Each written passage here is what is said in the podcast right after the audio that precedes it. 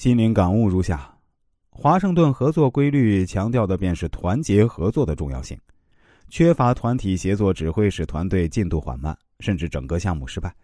团队只有建立明确的管理制度，明确个人的职责和分工，并且团队之间增强沟通与协调，这样才能使得效率提升，事半功倍。下面我们再接着说说酒与污水定律，莫让害群之马影响到团队的长期发展。管理学上有一个有趣的定律，叫酒与污水定律，意思是一勺酒倒进一桶污水，得到的是一桶污水。把一勺污水倒进一桶酒里，得到的还是一桶污水。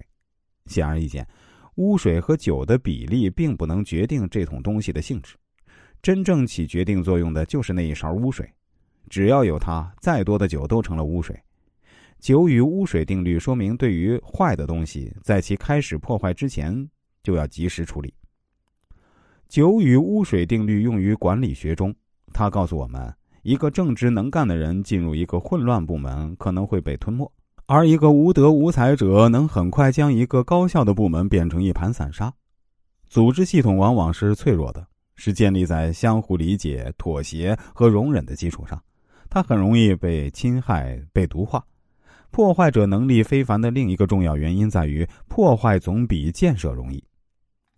在金融危机期间。一家香港公司为了节省资源，选定了一个时间，安排所有工人到内地工厂上班。公司规定，每天早上八点三十，全体员工统一在罗湖关口集合，然后大家一起乘车去内地工厂。起初大家都很准时，按照规定的时间集合乘车上班。但有一天啊，公司加入了一位新员工，他的时间观念很差，几乎每天都不能按时到罗湖关口的集合地点。领导一问他，不是说关人多了，就是说下雨堵车了，每次都有诸多借口。领导考虑他是新员工，也只是随口警告两句，并没有实质性的惩罚。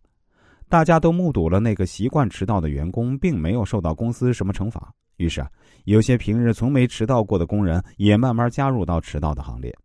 结果，公司的业绩不断下滑，最终被淹没在疯狂的金融风暴里。与之类似。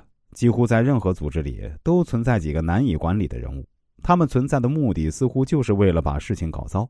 他们到处搬弄是非，传播流言，破坏组织内部的和谐。